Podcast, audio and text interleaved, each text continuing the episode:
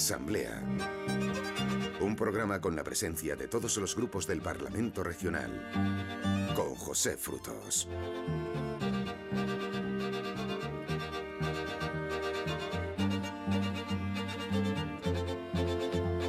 Decía Antonio Muñoz Molina en una de sus novelas que en el descuido de un segundo está contenida entera una catástrofe. Lo ocurrido en el último pleno de la Asamblea de Madrid tal vez no depare ninguna catástrofe a quien cometió el error ni a nadie, no lo sabemos, pero sí es verdad que este, este error fue fruto de un segundo. Un despiste de Cristina Cifuentes hizo que no pulsara el botón del no cuando había que votar la enmienda a la totalidad con texto alternativo a la Ley de Espacio Madrileño de Educación Superior.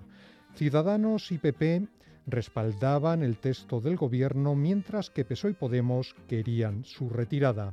Este segundo despiste cambió inesperadamente el guion preescrito del Pleno del Parlamento Autonómico.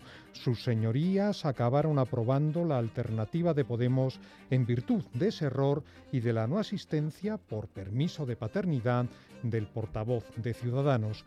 Error involuntario de Cifuentes que unos días atrás estuvo precedido de lo que el Partido Popular consideró un completo acierto, visto sin embargo como un voluntario error por Podemos y PSOE. Nos referimos al anuncio de la bajada de impuestos. Estos dos temas ocupan hoy nuestra tertulia con representación de todos los grupos políticos de la Asamblea de Madrid. Enseguida presentamos a nuestros invitados de hoy. Antes un saludo de Raúl Moles en la realización técnica y de quien les habla, José Frutos.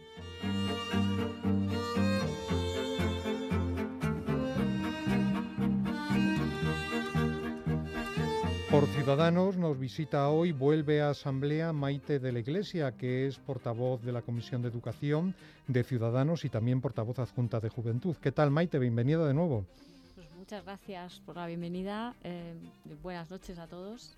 Seguro que usted también, como yo, alguna vez hemos cometido un error de este tipo, ¿no? De, de, como el que describía de, Cristina Cifuentes. No en votar, sino en, en darle un botón o algo. ¿Se acuerda de alguno? Bueno, efectivamente yo creo que cualquier persona puede tener un, error de estas, de estas características. Eh, lo importante es que eh, este error no, no conduzca a la paralización de una reforma universitaria que es necesaria. Eh, no solamente a nivel autonómico, sino también a nivel nacional. Nos gustaría que las universidades cambiaran. Enseguida hablamos de ello, abundamos en ello. Por Podemos estrena, no en el Parlamento Regional, pero sí en esta pequeñita asamblea de Onda Madrid, Eduardo Fernández Rubiño, que es, entre otras cosas, vicepresidente de la Comisión de Educación e Investigación. Eduardo, ¿qué tal? Buenas noches. Muchas gracias, buenas noches. Pues muy bien. ¿Qué tal? ¿Usted seguro que ha dado algún botón? Yo sí, ¿eh? ya lo digo. Eh, los que hemos montado vídeo alguna vez, estos errores eh, en el sentido estricto lo entendemos. Anda que no he dado ya botones y me he cargado algo. Seguro que alguna vez nos hemos confundido todos, pero desde luego para un diputado yo creo que entre las cositas que tenemos que hacer es estar atentos en los momentos de votación. Y yo no sé si Cristina aquella, aquella tarde estaba de huelga la japonesa aún y estaba desconcentrada firmando órdenes gubernamentales o, qué pasaba, pero, pero bueno, el caso es que no debió de estar atenta en la votación y, es la responsabilidad individual de un diputado precisamente eh, no cometer este tipo de, errores. Después hablamos del error y de sus consecuencias o no consecuencias, que, en eso tiene mucho que decir Podemos y el Partido Popular. Por el PSOE, Juan José Moreno, portavoz de la Comisión de Educación e Investigación, entre otras cosas, en el Parlamento Regional. Juan José, ¿qué tal? Buenas noches. Hola, buenas noches. ¿Usted ha metido la mano en el sentido de error, me refiero alguna vez, con algo de botones? Bueno, yo soy de gremio, me dedico a la informática. pues entonces sí. Entonces ya le digo yo que sí. Le digo yo que sí. Muchas, incontables. En todo caso, afortunadamente todas eh, reparables eh, de forma constructiva.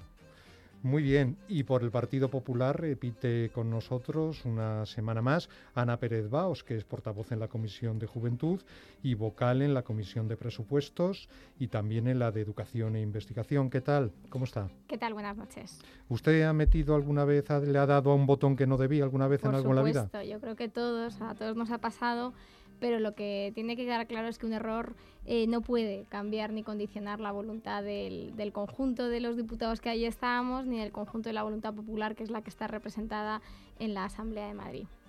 Pues vamos a ver cómo funciona en estos botones de la asamblea el andú o no andú, que es, ¿no? Es como Juan Hock lo que lo que se da en, ordenadores, o comando Z en Mac también. Pues enseguida hablamos de todo ello.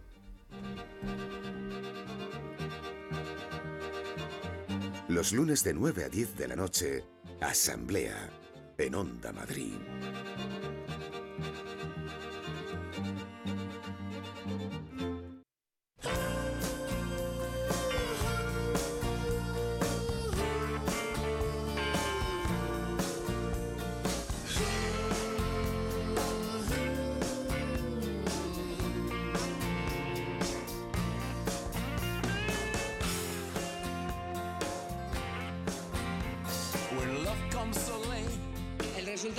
De 128 diputados presentes, 64 votos a favor, 63 votos en contra.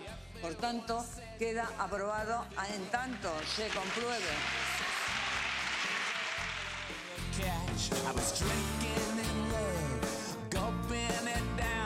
Puede ser es que se utilice la ausencia de una persona, de un diputado en este caso, que está eh, de baja por paternidad, para quebrantar la voluntad popular. La voluntad popular y la representación que hay en ese Parlamento no quería que saliera adelante esa enmienda a la totalidad de Podemos.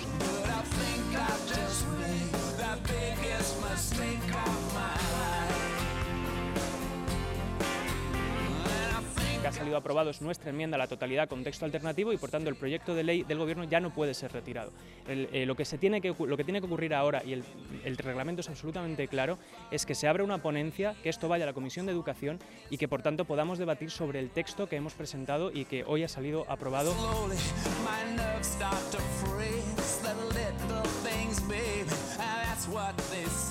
El Partido Popular no puede hacer uso de su mayoría relativa en la Asamblea de Madrid de esta manera, porque esto puede además crear un precedente muy peligroso que ponga en peligro la separación de poderes, algo esencial en democracia, porque en cualquier caso, ante una eventual pérdida de una votación, eh, ante una eventual enmienda a la totalidad que triunfe, el Partido Popular, el Gobierno, puede retirar ese proyecto de ley, con lo cual es un gravísimo atentado al poder legislativo.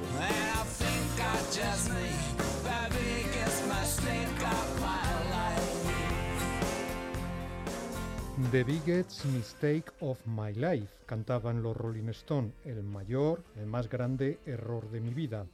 A eso lo cantaban en nuestro montaje con las opiniones del gobierno regional, Podemos y también del PSOE. Un error de Cristina Cifuentes a la hora de apretar, o mejor dicho, como decíamos, no apretar un botón, acabó dando por aprobada la enmienda la totalidad con texto alternativo de Podemos a esa ley de universidades, para entendernos todos, o ley del espacio madrileño de educación superior, LEMES. Un error que en principio vale un proyecto de ley ante el frágil equilibrio que opera en la Cámara cuando las cosas se dilucidan entre los bloques de PP y Ciudadanos por una parte y PSOE y Podemos por otra, o entre los bloques de dos, de dos partidos enfrente de otros dos, pero bueno, el reparto suele ser este, PP y Ciudadanos y PSOE y Podemos por otra parte. En esta ocasión, además, la mayoría que en estos asuntos establecen el PP y la formación naranja era más frágil por la falta del portavoz de Ciudadanos, Ignacio Aguado, de permiso de paternidad. El caso es que ahora cabe determinar si vale la operación del gobierno regional para dejar sin efectos el texto alternativo de Podemos. Retiró el mismo jueves su propio proyecto al entender que así decae también el proyecto alternativo, el texto alternativo del Partido Morado. Pues vamos con el debate, Maite, de la Iglesia, Ciudadanos. En el montaje que hemos hecho no hemos escuchado a nadie de Ciudadanos porque nadie habló. La pregunta es si ustedes quizá creen que es que pueden, pueden partir de uno u otro texto y mediante enmiendas parciales llegar a, a su modelo o, o creen que, que, que era mejor y preferible el que iban a apoyar, el, de, el del Partido Popular, el del Gobierno. Bueno, lógicamente eh, llevamos trabajando en el proyecto que había presentado el Partido Popular más tiempo, porque era el proyecto que el, que el, gobierno pues ya había anticipado en varios borradores anteriores, con lo cual lo conocíamos más a fondo. Y aunque si bien es cierto que los borradores previos eran distintos al que luego registraron definitivamente, pero ya se veía un determinado camino, con lo cual eh, nosotros en nuestro, digamos, el trabajo que hemos realizado en equipo, de presentación de enmiendas eh, parciales, pues lógicamente es un trabajo ya más, más reflexionado. Y eh, vemos o detectamos mm, debilidades en, el proyecto que ha presentado Cristina Cifuentes y por eso hemos presentado 80 enmiendas parciales. Entonces, lógicamente, cuando nosotros hemos votado en contra de las enmiendas parciales y, por tanto, en contra de la enmienda parcial con texto alternativo de Podemos. Enmienda a la totalidad. Claro, claro, eh, claro perdón. a las, las, enmiendas eh, a la totalidad. Es que estos temas la gente se lía sin Sí, la enmienda, la enmienda a la totalidad con texto alternativo del, eh, del, de, precisamente de Podemos, pues lógicamente es porque no, lo veía, no veíamos ese proyecto como un proyecto viable, porque en caso contrario nosotros hubiéramos votado a favor de la enmienda a la totalidad de Podemos para que hubiera prosperado ese, eh, ese texto. Por tanto, queda claro que nuestra visión es eh, que deberíamos haber conseguido que ese texto siguiera su curso como así lo manifestamos en la votación, con el objeto de trabajar en el texto propuesto por el Partido Popular y de esa por el gobierno del Partido Popular y de esa manera poder hacer realidad las enmiendas que nosotros hemos trabajado y que creemos que podrían hacer mejor a las universidades madrileñas, darles más excelencia, más transparencia, menos politización, más equidad y ese es, ese es el camino que nosotros hubiéramos querido seguir. Y a su juicio, muy rápidamente, eh, debe, debe decaer el texto alternativo de Podemos al retirar el gobierno su propio proyecto de ley. ¿Debe decaer? Eh, claro, bueno, yo no voy a, no soy yo aquí quien tiene que, que, dilucidar este aspecto jurídico, pero sí que nosotros vemos muy complicado, muy complicado enmendar el texto de Podemos y está muy alejado de, de la visión que nosotros tenemos de las universidades. Eduardo Rubiño, Eduardo Fernández Rubiño, em, lógicamente ustedes creen, ya lo dijo usted, lo, hemos oído, que no debe de caer, que, su texto ha sido, ha sido aprobado. Eh, ¿Cómo lo ve? ¿Cree que, al final el resto de los grupos eh, permitirán que, que, entre en comisión su texto alternativo a la ley de universidades, por así llamarla, por simplificar? Yo lo que creo, bueno, lo oíamos a, uno de los portavoces del Partido Socialista comentarlo. Yo creo que uno de los graves problemas a los que nos enfrentamos es que esto puede crear un precedente muy serio. Un precedente por el cual, si de repente eh, triunfa una enmienda a la totalidad con texto alternativo, el gobierno siempre va a poder retirar y hacer decaer esos proyectos. De manera que eh, estamos exponiendo a la Cámara entera a, un riesgo importante de que, nunca se pueda legislar contra o eh, modificando la, la voluntad inicial del gobierno, cuando es la Cámara, eh, eh, obviamente de la Asamblea de Madrid, la que tiene que legislar en, todo caso. Y en cualquier caso, eh, bueno, yo creo que se ha aludido a la cortesía parlamentaria, yo creo que uno debe siempre pedir lo que da. Eh, y, yo solamente diría que los precedentes que tenemos en la Asamblea de, cambio de, errores de voto nunca se han modificado, eh, nunca han modificado la situación eh, de, lo que, de lo que se ha quedado acordado en la, Cámara. ¿no? De hecho, incluso en el Ayuntamiento de Madrid, hace poco vivimos en, la reprobación de Dan Causa un error de, de, Carmena, como decimos, le puede pasar a cualquiera, y salió el portavoz del Partido Popular, el señor Almeida, a decir que era un símbolo del ocaso de el gobierno de Manuela Carmena y un símbolo de eh, la decadencia del gobierno del Ayuntamiento de Madrid. Bueno, pues no sé si pensará que también es un síntoma de la decadencia del gobierno de Cristina Cifuentes que se equivocara, pero en cualquier caso lo que hubo que hacer en el Ayuntamiento de Madrid fue volver a presentar esa reprobación y volver a realizar esa votación y sin ningún tipo de problemas, pero acorde a lo que el reglamento establece.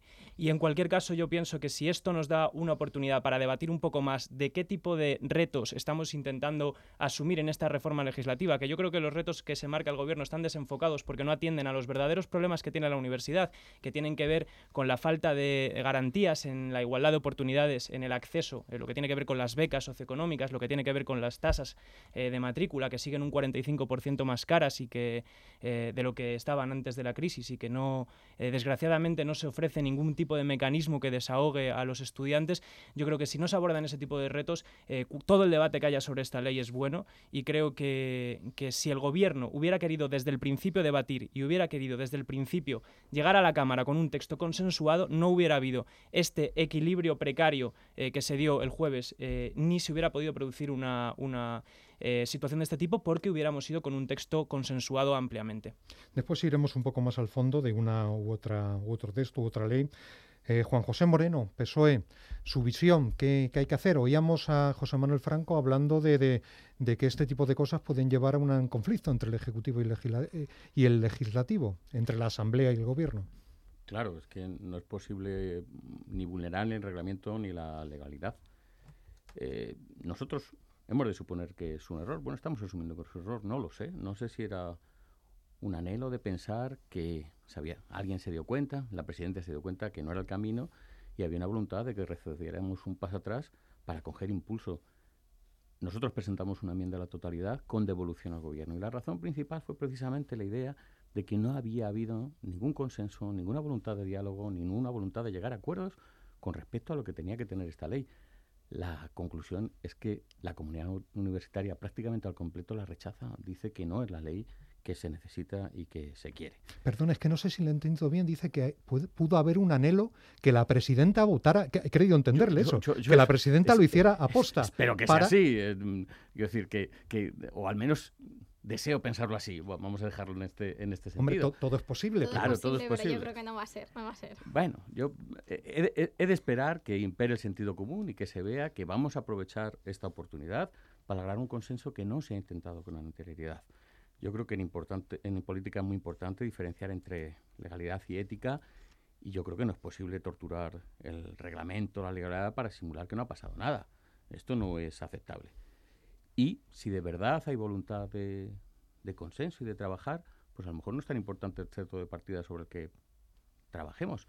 Yo creo que lo importante es volver hacia atrás, volver al punto que no se hizo, reunir a todo el mundo, pensar en una ley que represente lo que se quiere, como ha pasado en todas, prácticamente todas las comunidades autónomas que tienen una universidades, esa ley se ha aprobado o por consenso de todos o sin votos en contra, es el caso de Castilla-La Mancha, es el caso de Aragón, de Murcia, de Cataluña. No puedo comprender por qué Madrid no puede tener una ley de universidad consensuada y no puedo comprender que ni se haya intentado siquiera. Vamos a aprovechar esto como un paso para decir, bueno, pues ya que ha pasado esto, vamos a hacer las cosas como se deberían de haber hecho una oportunidad para el consenso, decía Juan José Moreno del PSOE. Partido Popular, Ana Pérez Baos, oportunidad para el consenso. ¿La, presidenta pudo votar a sabiendas? Eh, eh, no, no. Eh, desde luego, y esta es una de las cosas que, que nosotros un poco queremos poner encima de la mesa, ¿no?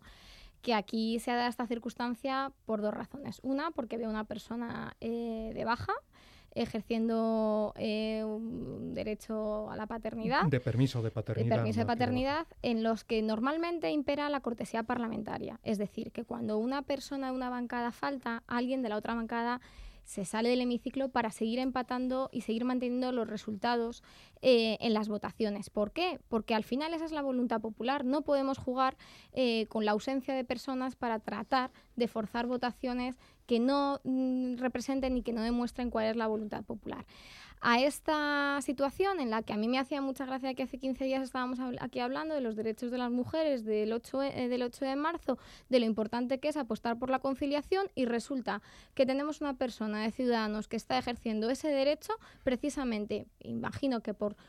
que por conciliar con su pareja y demás, y resulta que es precisamente Podemos y, PSOE quien no respeta este, esta, esta situación. ¿no? A mí me, me, parece cuanto menos curiosa, pero además se sumó un error humano, un error humano que, eh, que como bien hemos visto, cualquiera de nosotros podría, podría haber eh, realizado.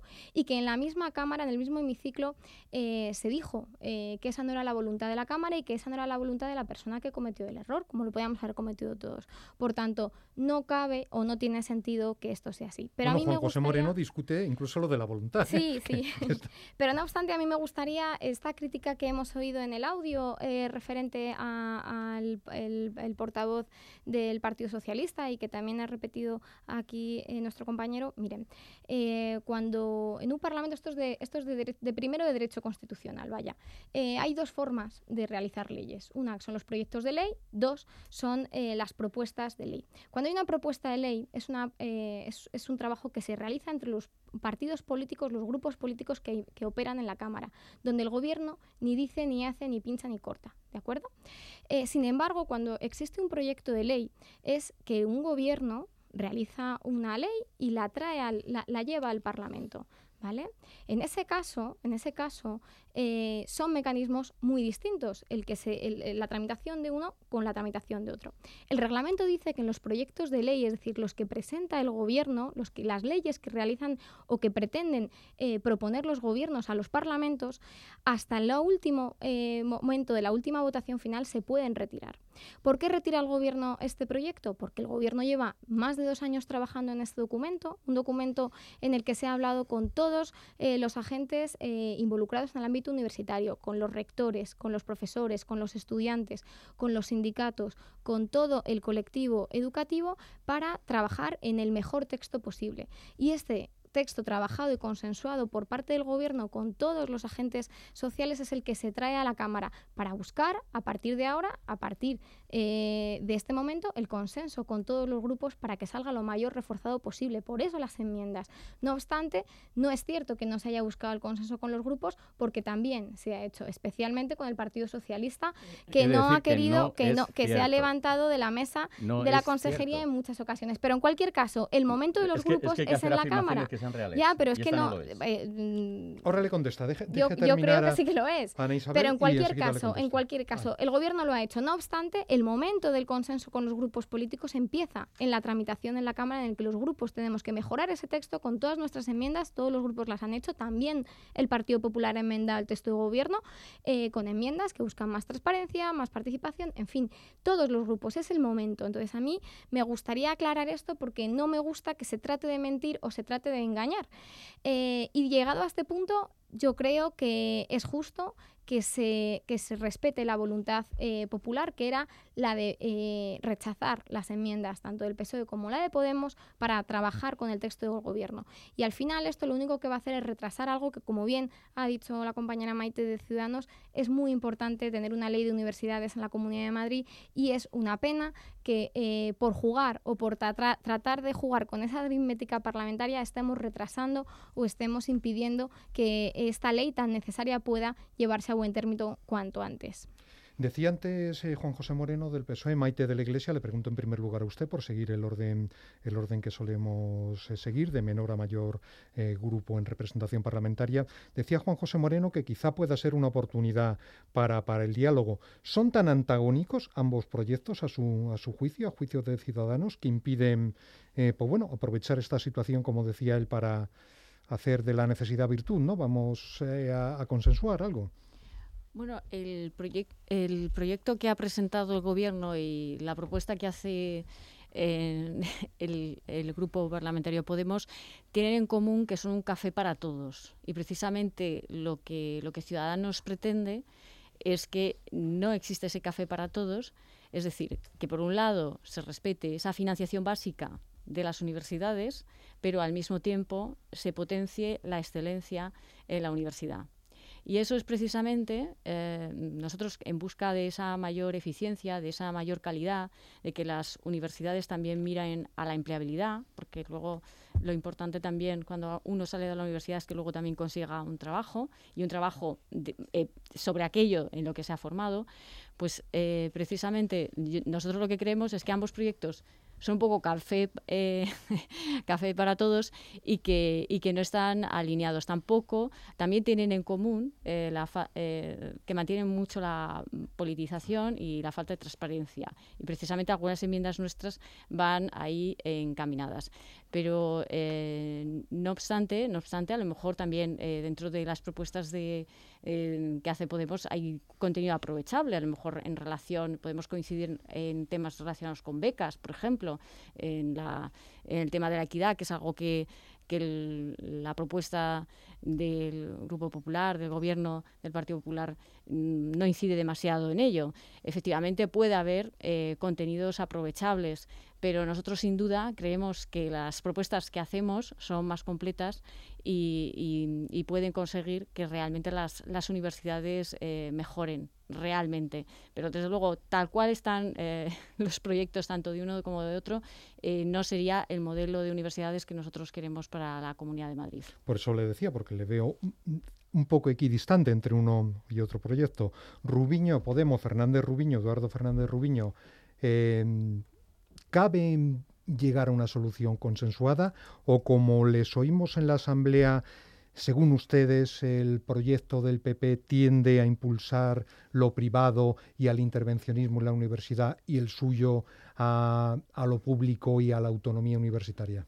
Bueno, tal y como se ha presentado actualmente el texto, eh, yo ya dije en la Asamblea que ha habido grandes renuncias por parte del Gobierno porque se han visto, han recibido muchísimas críticas. Inicialmente eh, se llevaron un varapalo tremendo por parte incluso de los rectores que ahora a día de hoy siguen insistiendo en que esta no es su ley pero es verdad que las alarmas que saltaron en primer caso con, eh, con algunas de las eh, ideas que contenía ese proyecto, pues las han rebajado un poco porque el gobierno retiró parte del contenido más ideológico, más duro de intervención sobre la universidad que, que, tenían, pero aún así sigue siendo una ley muy, muy alejada del, del modelo y yo creo que sobre todo de los retos que tienen las universidades públicas en nuestra región, sobre todo en lo que tiene que ver con lo que decía antes, con igualdad de acceso, pero también en temas que nos parecen fundamentales y que no aparecen en el texto del gobierno como, tiene que, como es por ejemplo, el tema de igualdad de género, en el que nosotros hemos incluido eh, que al menos un 40% de los órganos de autogobierno de las universidades eh, estén ocupados por mujeres. Nos parece que es una medida muy importante para romper con ese techo de cristal que bloquea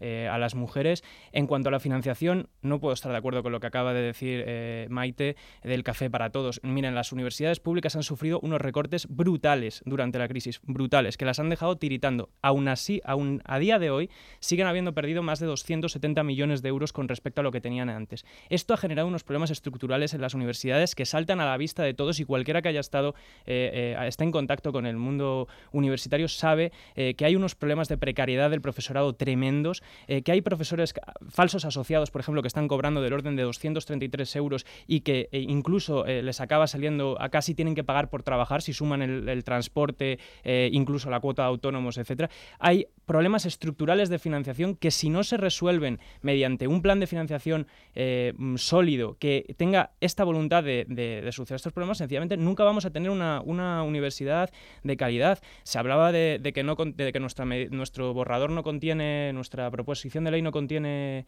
em, eh, medidas de transparencia, pero si nosotros hemos implementado, eh, eh, hemos He incluido un artículo por el cual las universidades se, se tienen que comprometer a implementar el Open Data, eh, que es precisamente eh, la, libre disposición de los datos para toda la ciudadanía para que se sepa qué se hace con cada euro eh, de las universidades. Se hablaba de que continúa la politización en la universidad, pero si nosotros hemos propuesto que los consejos sociales dejen de estar presididos por alguien nombrado directamente a dedo por el gobierno, sino que sea, pues como ocurre con el Consejo de Administración de, de una televisión pública con un mínimo de pluralidad, en el cual lo que tiene tiene que imperar es un consenso en una Cámara Legislativa o alguna fórmula por la cual se garantiza la independencia de esos eh, entes de control. ¿no? Pues en el caso de los consejos sociales nos parece que una manera de despolitizar es precisamente que sea la Asamblea la que por consenso escoja a esos presidentes. En fin, que no, no me siento en absoluto reconocido en las críticas eh, que hacía Ciudadanos y sin embargo creo que eh, tenemos materias en común en las que es obvio que todos los grupos tenemos interés en, en, acometer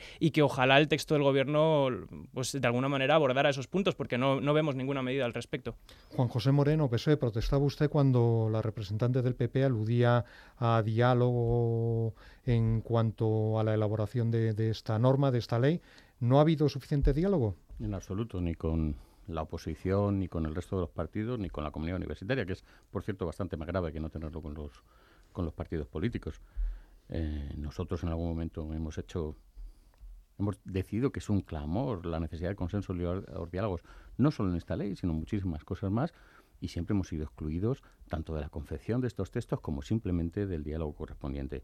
Seguimos esperando la llamada prometida por la Consejería para sentarnos a dialogar. Seguimos esperando esto porque nunca se ha producido. Ahora, mm, siempre hay que tener en cuenta, insisto, sobre todo, qué opina la comunidad universitaria. Y lo que está diciendo la comunidad universitaria es que no le gusta esta ley Y el gobierno debería aprender a diferenciar entre oír y escuchar, porque es verdad que se les reúne, se les, se les oye lo que dicen e inmediatamente no se les hace caso en nada de lo que dicen. Bueno, pues eso no es lo que pide la comunidad universitaria, pide poder intervenir, pide poder dialogar, pide poder eh, matizar los diferentes aspectos, cosa que no se ha producido en absoluto. Em, nosotros claro que comprendemos que el gobierno tiene derecho a, proponer las leyes que quiera. El problema es que en un tema tan sensible como este, que estructura tanto a la sociedad como, como es una ley referida a las universidades y al espacio madrileño de educación superior, parece razonable que de principio se busquen los consensos, porque se debe de buscar una ley a largo plazo, una ley que nunca vaya a ser modificada, una ley que sirva para que los diferentes mm, gobiernos que puedan en el futuro expresen sus diferentes políticas, pero haya una idea general. Y esto es lo que no entendemos por qué no se ha producido, porque se regula para la sociedad, no se regula para los intereses de un partido político que en un momento dado está en el gobierno. Hay muchos aspectos en la ley que para nosotros son necesariamente, requieren una modificación necesaria. Todo lo que es el recorte de la autonomía de las universidades, que por cierto es un derecho constitucional, y son muchos los aspectos, todo lo que tiene que ver con un increíble intervencionismo, porque entra en detalles increíbles sobre cómo deben de organizarse las universidades, cuando no tiene ningún sentido, porque las universidades primero ya son mayorcitas para organizarse, y segundo, no son todas iguales, ni todas deben de ser iguales. Pero sobre todo, lo peor de todo, lo que nosotros hemos distinguido como lo que menos nos gusta de la ley, lo que menos nos gusta a las universidades, es que está impregnada de una absoluta desconfianza hacia las universidades. Hay que controlar todo lo que hacen porque se asume que no lo van a hacer bien y no se cuenta con ellas para construir una comunidad autónoma. Y esto es imprescindible. Si no contamos con nuestras universidades, si no contamos con su investigación, con sus eh, egresados, con la capacidad de estructurar, la capacidad de transferencia, si no contamos con todo eso, es imposible pensar en qué modelo productivo, qué modelo de bienestar social queremos para esta región. Ana Pérez Baos, Partido Popular, es una norma intervencionista que no que constriñe a la gestión universitaria, como, como decía Juan José Moreno, y pues a mí es que a veces me entran las dudas de si el representante del Partido Socialista de verdad se ha leído, se ha leído el proyecto de ley, porque todo lo contrario. Bastantes veces, con 515 enmiendas podrá comprender la diputada que lo hemos hecho con mucho detalle. Bueno, pues me entran muchísimas dudas, porque si fuera así, eh, entonces estaría mintiendo. Entonces casi prefiero creer que es que no se la ha leído, porque prefiero pensar no sé cuál de los dos insultos es más duro, si decir que, soy un mentiroso o que soy un ignorante. Voy a perdonar yo los dos. Yo he respetado su turno de intervención, yo le pido que respete el mío, porque igual que usted nos acusa a nosotros, permítame que yo también pueda acusarle a usted de lo que considero que, que no, que está faltando a la verdad, porque, porque así es. Hablan de que esta ley no tiene el consenso de la comunidad universitaria. Eso es mentira. La presidenta Cifuentes se comprometió, esta ley lleva trabajándose dos años. La presidenta Cifuentes se comprometió desde el minuto cero a que esta ley eh, sería la ley eh, de las universidades tendría el visto bueno de los rectores o si no jamás la traerían al Parlamento. Y esta ley tiene el visto bueno de los rectores eh, de la Comunidad de Madrid, de las universidades públicas de la Comunidad de Madrid y por eso el Gobierno la ha traído al Parlamento. Pero es que además también cuesta con el apoyo de muchísimos, de muchísimos eh, mm, personalidades de renombre en el, en el ámbito investigador y educativo para apoyarla, porque creen de verdad que es un texto que hace falta y que necesita y que merece eh, la Comunidad de Madrid. Bien, hablan de la financiación. A mí me gustaría aclarar algo respecto, a la financiación. Este es uno de los temas que aborda la ley, porque es importante dotar de una buena financiación a nuestras universidades. Por eso esta ley habla de una financiación, una parte fija para todas las universidades, que se remonta a la financiación más alta que han tenido las universidades en nuestra región antes de la crisis, que es la del año 2011. Es decir, volvemos a un crédito fijo eh, muy bueno y muy positivo para las universidades. Y a partir de ahí se abre una financiación variable. Financiación variable es eh, en la que van a trabajar las universidades de acuerdo a sus proyectos. Es decir, nosotros consideramos, y así eh, lo considera la comunidad, es decir, que las universidades que avanzan y que trabajan y que estén presentando proyectos tengan una mayor dotación presupuestaria precisamente para eso. Y en eso y en esa financiación forman parte, es decir, eso se hace a través de contratos programa que se hacen conjuntamente entre la administración y la propia y la propia universidad. Por tanto, no entendemos esto de ese intervencionismo y demás. Eh, de esa precariedad de la que nos hablan. Las universidades han pasado un mal momento, por supuesto, como el resto de administraciones, como todos los madrileños. Pero miren, a mí me resulta eh, curioso un dato. si teniendo seis universidades públicas en la Comunidad de Madrid, habiendo tenido todas la misma financiación, no entendemos por qué unas tienen una precariedad alta y otras no la tienen. A lo mejor también es el modelo de gestión de cada una de las universidades. A lo mejor en eso también tenemos que, que trabajar para precisamente buscar, buscar que esto no vuelva a pasar, para que todas las universidades estén dotadas, para que todo el profesorado esté en óptimas condiciones, para que los estudiantes también tengan las óptimas condiciones que merecen y para que las universidades avancen, sobre todo para que las universidades avancen. Eso también lo trabaja esta ley y lo propone esta ley. Y luego entramos en un montón de matices en los que a mí eh, me, molesta que se vaya a un punto de demagogia. Dice el representante de Podemos que en su ley hablan de igualdad y que en la del Partido Popular o la del Gobierno. No, esto es mentira. Es que tenemos la ley orgánica de igualdad de oportunidades, que es una ley orgánica que precisamente tiene que imperar en todo el resto de administraciones. Cuando ustedes nos hablan de reservar cupo de apostar por la mujer, de que exista un 40% de reserva a las mujeres, es que esto ya nos lo dice la Ley Orgánica de Igualdad, es que esto se aplica automáticamente a la Ley de Universidades, aunque ustedes lo quieran reforzar, lo quieran poner, pónganlo, pero que el que no esté no significa que no se aplique y el que no esté no significa que no exista. En los órganos de, gobierno de las universidades no hay prácticamente mujeres. Bueno, estamos hablando... ¿Por qué no se aplica la ley? ¿Será? Bueno, pues no se aplica la ley, denúncienlo, que no se está aplicando la ley. Bueno, porque no hay una ley específica que regula vamos este a ver, ¿cómo que no hay una ley específica? De Con verdad. Respecto a las universidades, no, tenemos una ley era la oportunidad tenemos una ley orgánica, no tenemos una ley orgánica de igualdad que impera para el resto de leyes que vayan por debajo. O sea, esto pues es una pirámide donde se sitúa arriba en la cúspide y que todo lo demás que se regula, todo lo demás que se regula, pues nosotros no tenemos ningún problema, pero no podemos hacer una ley de tropecientos mil artículos, porque podemos meter toda la ley, toda la ley nacional, toda la ley nacional la incluimos en una ley de ámbito regional. Es que las leyes que van en ámbito nacional están por encima de esta ley, no hace falta ponerlos. Y nosotros no le estamos quitando razón en que eso sea así, y nosotros también queremos que exista muchísima más representación femenina en los órganos de gobierno, pero no solo en las universidades, sino en todas las administraciones, en todas. Pero eso no quita para que ustedes cojan un tema y hagan demagogia con él, porque no es cierto. Y a mí me gustaría que eso eh, quedara clara. Y en fin, bueno, podemos seguir entrando en matices respecto a la ley. Yo creo que es un buen proyecto, que es una buena ley y que además todavía tiene que pasar por un trámite que es el de, el de incluir todos los grupos. Yo quiero decir que he leído las enmiendas de todos los grupos, todos los grupos tienen enmiendas muy buenas, muy positivas, que se pueden incorporar al texto. Es decir, que aunque podamos estar en las, en las antípodas ideológicas, como me puede pasar con Podemos, reconozco artículos que son buenos y que podrían eh, ser aprovechables. Lo que no nos gusta es su texto de base, su texto de base que además deja fuera desde el inicio a universidades públicas como la Universidad Complutense o la Universidad de Alcalá de Henares por el mero hecho de que ellos eh, hablan de que serán eh, formarán parte. Ahora lo explico porque como es una cosa que repite habitualmente formarán el Partido parte. Popular. Sí, porque nos resulta curioso, nos resulta curioso cuando se presenta una ley, cuando se presenta, se presenta una ley en la que se dice que formarán parte de la, de, la, eh, de, la, de la ley del espacio superior universitario las universidades que han sido eh, creadas por ley de la Asamblea de Madrid y resulta que tenemos universidades como la Complutense o la Universidad de Alcalá o en fin muchas otras que no han sido creadas así,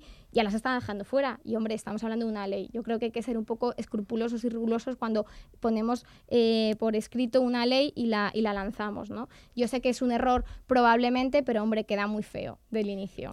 Tenemos que irnos a publicidad. Enseguida les doy un último turno, si es posible, muy rápido para, para eh, agotar este debate y eh, iremos con el siguiente tema. ¿Preparados para una aventura inolvidable? ¡Sí! Bailar con Epi y Blas en Sésamo Aventura. Descubrir el Himalaya con Shambhala. Bañarnos en Caribe Aquatic Park. Sentir la pasión Ferrari. Y descansar en increíbles hoteles. Portaventura World, un mundo de experiencias únicas. Entradas más hotel hasta 30% de descuento. Un día en Ferrari Land incluido. Información y reservas en viajes El Corte Inglés. Cariño, dime algo romántico. Forca Plus con un diseño increíble con capacidad para cinco pasajeros y un amplio espacio. Mm. ¿Cómo me conoces, canalla? Y ahora por solo 6.990 euros. Uf, tengamos uno ya. Forca Plus por 6.990 euros. 6.990 razones para enamorarte. Financiando con FC Bank. Condiciones en Ford.es y solo hasta final de mes. Pruébalo en la red Ford de concesionarios. Este domingo de Ramos, un hierro de leyenda en las ventas. Vuelve Victorino Martín a darnos momentos únicos para recordar. No puedes faltar al reconocimiento de la afición de Madrid al mejor ganadero de la historia. Compra ya tu entrada en las-ventas.com.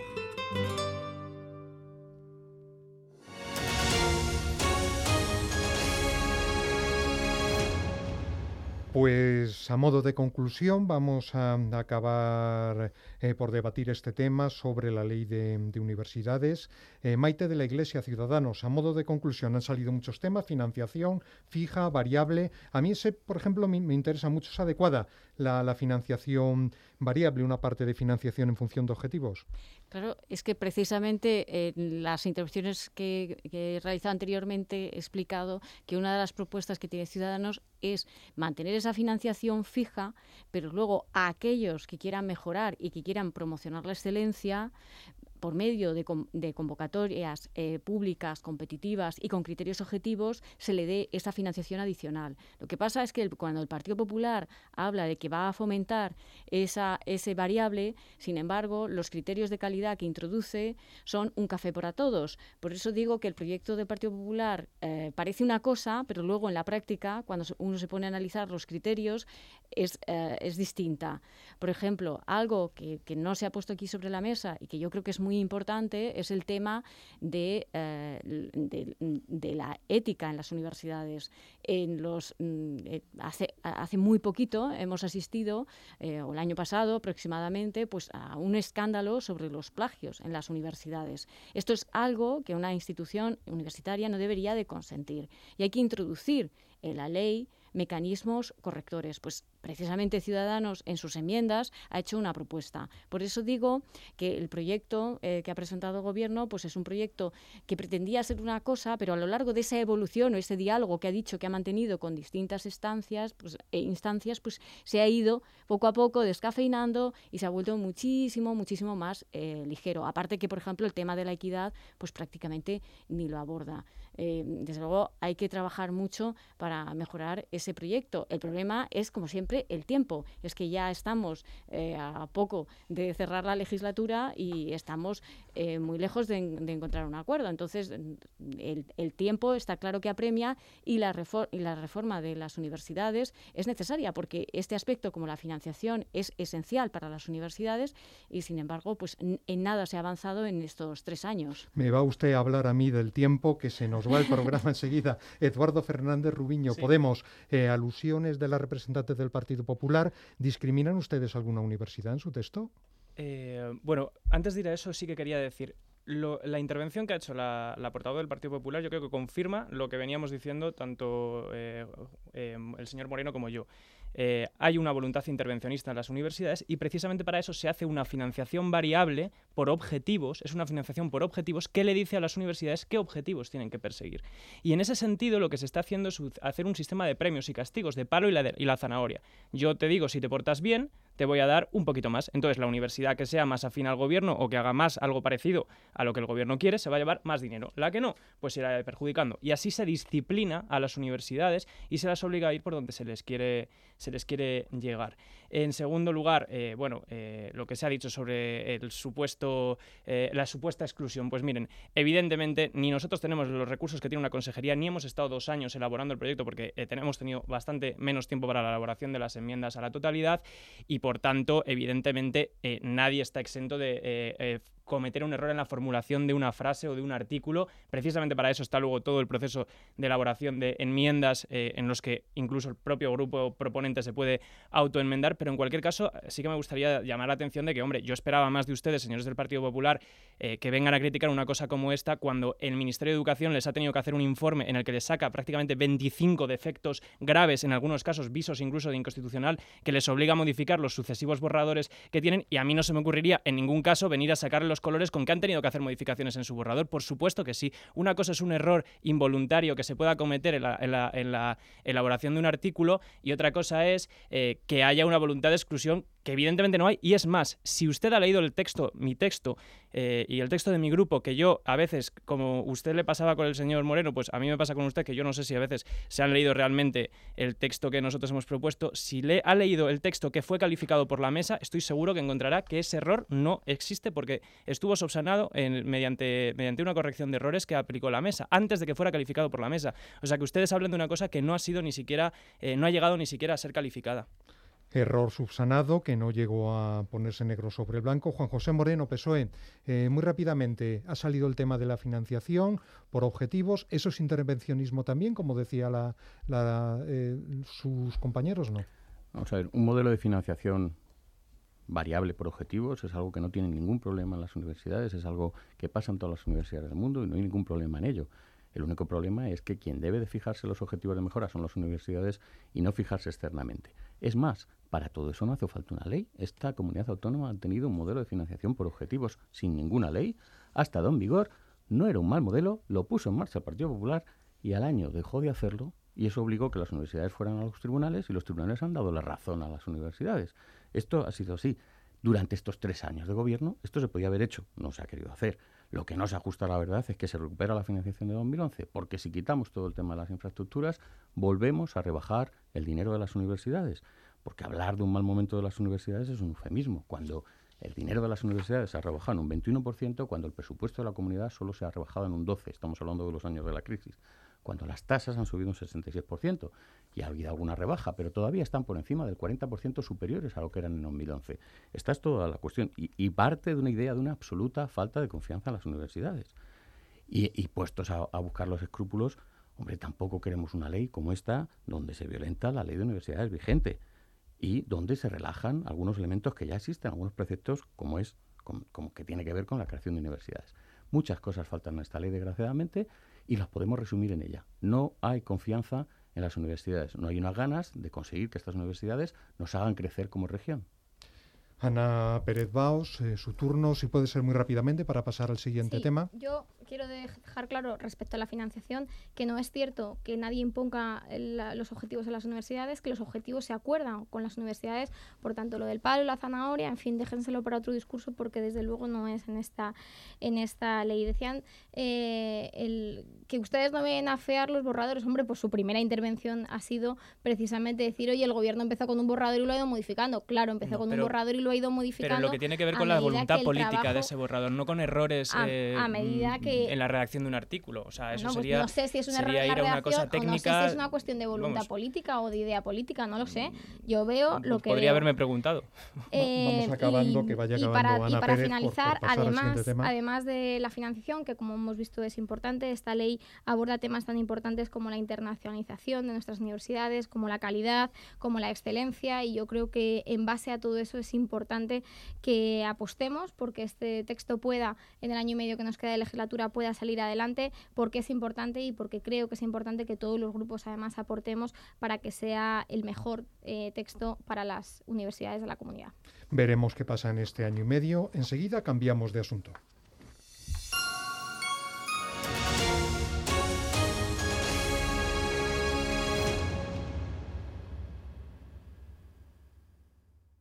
Para una aventura inolvidable? ¡Sí! Bailar con Epi y Blas en Sésamo Aventura. Descubrir el Himalaya con Shambhala. Bailarnos en Caribe Aquatic Park. Sentir la pasión Ferrari. Y descansar en increíbles hoteles. Portaventura World, un mundo de experiencias únicas. Entradas más hotel hasta 30% de descuento. Un día en Ferrari Land incluido. Información y reservas en viajes El Corte Inglés. Hola, soy tu coche. Espero que conozcas la oferta de este mes en Ford, con la que me puedes cambiar cada neumático por 55 euros con montaje incluido.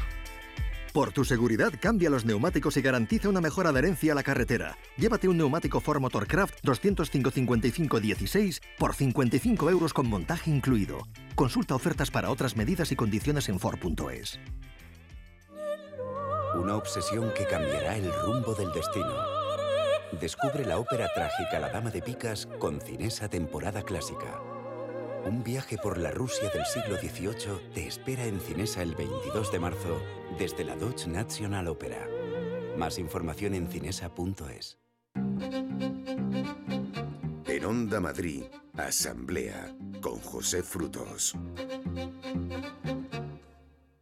One, two, one, two, three, four van a contribuir a reforzar nuestra actividad económica, nuestro sistema productivo, van a contribuir a fomentar la inversión, van a contribuir a también poder aumentar el ahorro de los madrileños y por tanto van a hacer más justa y más equitativa la tributación de los contribuyentes y especialmente, y quiero destacar esto, de los contribuyentes que tienen rentas más bajas.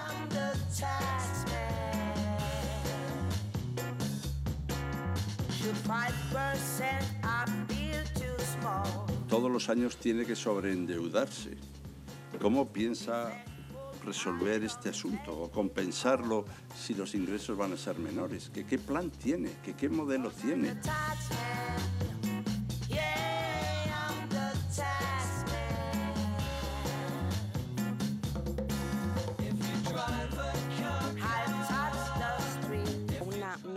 Que solamente puede adoptar un gobierno tan irresponsable como el de Cristina Cifuentes. Estamos hablando de un momento en el que tenemos que llevar a cabo políticas públicas con carácter urgente y muy importantes para paliar la situación de desigualdad que tenemos en nuestra sociedad.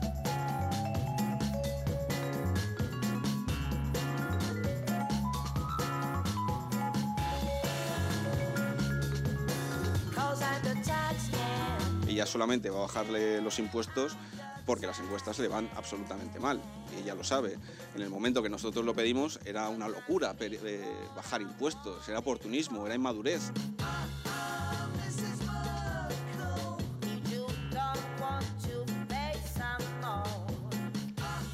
El reciente anuncio de Cristina Cifuentes de bajar impuestos, el IRPF, bonificar el impuesto de sucesiones entre hermanos y tíos y sobrinos y nuevas deducciones para gastos de escolaridad. En fin, era un anuncio que generaba también cierta polémica. Maite de la Iglesia Ciudadanos, ya nos queda muy poco tiempo, les pido absoluta brevedad en la medida de lo posible. Maite de la Iglesia Ciudadanos, ustedes se preguntaban por qué ahora sí y antes no, cuando ustedes lo pedían, ¿no? Claro, nosotros estamos a favor de las bajadas de impuestos. En este caso, estábamos exigiendo eh, la bajada de medio punto del IRPF desde antes de eh, votar a favor de los presupuestos. De hecho, fue una condición para sentarnos a negociar.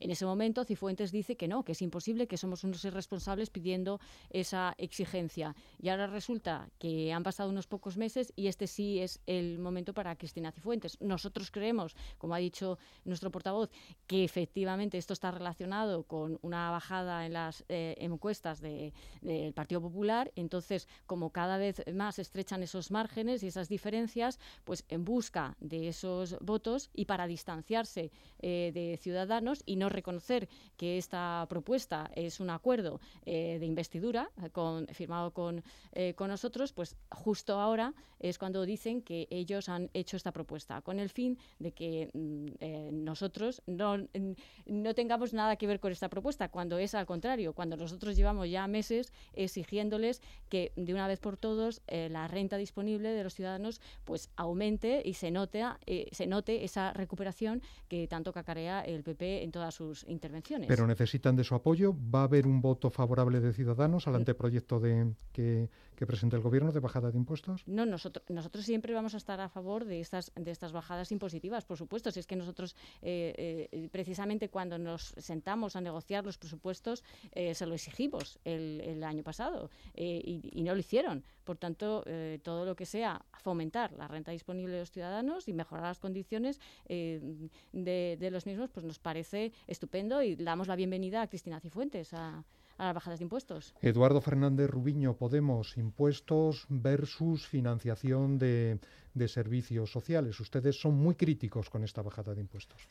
Bueno, es que yo creo que hay una cosa que es evidente y que todos nuestros oyentes eh, seguro que, saben y es que la Comunidad de Madrid tiene un problema grande de ingresos, un gran problema de ingresos.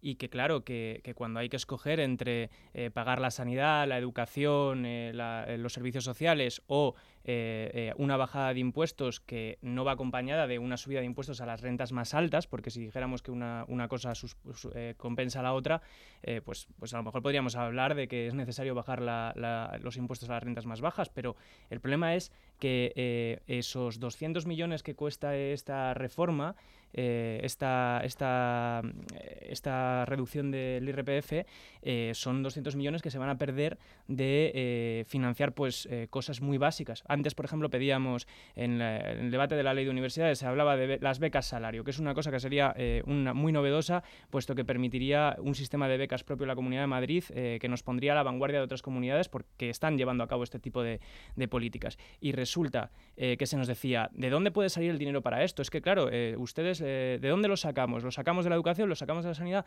No, pues a lo mejor los sacamos precisamente de este intento de hacer un paraíso fiscal en la Comunidad de Madrid por el cual cada vez va quedando menos dinero disponible para las políticas que realmente le importan a la ciudadanía, como puede ser, por ejemplo, que haya un sistema de becas para los estudiantes, que haya eh, unas políticas eh, de sanidad decentes, etcétera, etcétera, etcétera. Juan José Moreno, ¿PSOE es viable o inviable bajar en estos momentos los impuestos en la Comunidad de Madrid, de los que dependen de la comunidad? Yo creo que hay que ser con cuál es la propuesta. Estamos hablando de unas medidas que se aplicarán para los presupuestos de 2019 si se llegan a, aprobar, que tendrán efecto en la declaración del IRPF de los ciudadanos en el año 2020. Si esto no es la perfecta definición de, de electoralismo, pues no sé cuál va a ser cuando las elecciones son en 2019. Estamos hablando de demasiado a futuro para un gobierno que no tenemos claro que vaya a ser el que vaya a gobernar en la Comunidad de Madrid en ese momento. Lo que le hemos pedido siempre a este gobierno es que nos dé una explicación muy detallada de en ese contexto cómo se van a financiar los servicios públicos que están tan mermados y no puede ser solo con deuda porque eso solo hace más pobres a las siguientes generaciones. Ana Pérez Baus, ¿una medida electoralista para terminar? Bueno, pues yo creo que no, pero por el mismo argumento que ha dado el representante del Partido Socialista, si esto va a entrar en vigor y se va a aplicar en el año 2020, las elecciones ya han sido antes, ¿no? Por tanto, no atiene una medida electoralista a pesar de que es lo que le guste decir a la oposición. Miren, esto se debe a que la economía de la Comunidad de Madrid va cada vez mejor, eh, nuestros eh, ingresos son cada vez más altos y el gobierno ha entendido que es el momento de rebajar esa presión fiscal sobre los ciudadanos que al final son los que más están soportando absolutamente eh, todas las presiones. Y además es una ayuda que a quien más favorece es a las rentas más bajas y yo creo que esto es importante remarcarlo. Nosotros siempre hemos creído que el dinero donde mejor está es en el bolsillo del ciudadano para que lo invierta y que lo, y que lo utilice como él considere. Nosotros no apostamos por unos impuestos altos, nosotros no creemos que sea el papá Estado quien tiene que decidir en qué y cómo se gasta el dinero de los ciudadanos, sino que tienen que ser los propios ciudadanos y en la medida en la que las políticas del Partido Popular vayan funcionando para que se genere más eh, una economía más dinámica y mayores ingresos, seguiremos apostando por seguir bajando los impuestos a pesar de que le moleste a quienes gobiernan en otras comunidades autónomas que podrían aplicarse el ejemplo en lugar de criticarlo.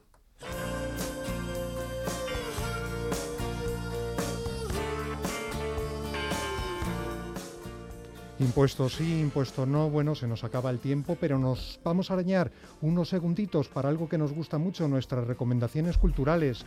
Eh, Maite de la Iglesia, Ciudadano, la suya. Bueno, pues nosotros lo que vamos a animar hoy a, los ciudadanos es a, que el próximo 15 eh, de abril pues eh, se celebrará la quinta edición de la carrera Madrid en Marcha contra el Cáncer, organizado por la Asociación Española contra el Cáncer. Y aunque queda todavía tiempo, quiero animar a los ciudadanos, eh, a todos los madrileños, para que se puedan inscribir en carrera en marcha contra el cáncer.org, porque creemos que es una gran oportunidad para poner un pequeño granito de arena en la lucha contra el cáncer. Deporte y solidaridad, no está mal. Podemos, Eduardo Fernández Rubiño, teatro, seguro bueno, primero iba a, proponer una película que yo creo que bueno, a mí me ha gustado mucho y que además ha tenido un éxito importante en los Oscar. Entonces, tres anuncios en las afueras. Yo creo que es una película fantástica. Eh, a mí me ha gustado mucho y se lo recomiendo a todos los oyentes. Y, y luego además eh, eh, yo les animaría a visitar el, Teatro Pavón Kamikaze, que creo que, este año se llevó el Premio Nacional de Teatro, que es un fantástico teatro que está haciendo cosas muy innovadoras y en realidad casi toda su programación, vamos, puedes encontrar vamos, eh, yo he, asistido a grandes obras este año que ya no están en cartel, pero seguro que todas las que van a venir eh, van a merecer mucho la pena. Juan José Moreno Pesó en su recomendación cultural o de ocio o de lo que quiera. Tengo en mi mesilla, aprovechando que hoy es San José y el Día del Padre, el último de Juan José Millas mirándome. Aprovecho también para felicitar a nuestro presentador, que también Muchas es gracias. Y sí que me mente, ya que hemos hablado de universidad, miremos un poco adentro de las universidades, tiene una oferta fabulosa Eso cultural. Es verdad. Y para estos estudiantes pueden aprovecharla. Por ejemplo, ahora mismo la Universidad Politécnica empieza su festival de teatro, que se va a hacer en diferentes centros. La Autónoma tiene un de cultura. Bueno, no me da tiempo a enumerarlas todas, pero miren ahí. Nos quedamos con eso. Ana Pérez Bao, su recomendación. Pues mira, yo voy a ser muy rápida. Yo recomiendo a toda la gente que se quede en Semana Santa en Madrid, que disfrute y que vea la excelente apuesta de la Semana Santa que tiene nuestra región, que siempre nos vamos fuera y no miramos hacia adentro en estos días tan señalados y que tenemos una representación muy bonita por nuestras calles. Calles. Que los madrileños hagan de madrileños, ¿no? Podemos resumir. Hasta aquí nuestra asamblea de hoy. Volvemos la semana que viene. Entre tanto, nos escuchamos en los servicios informativos.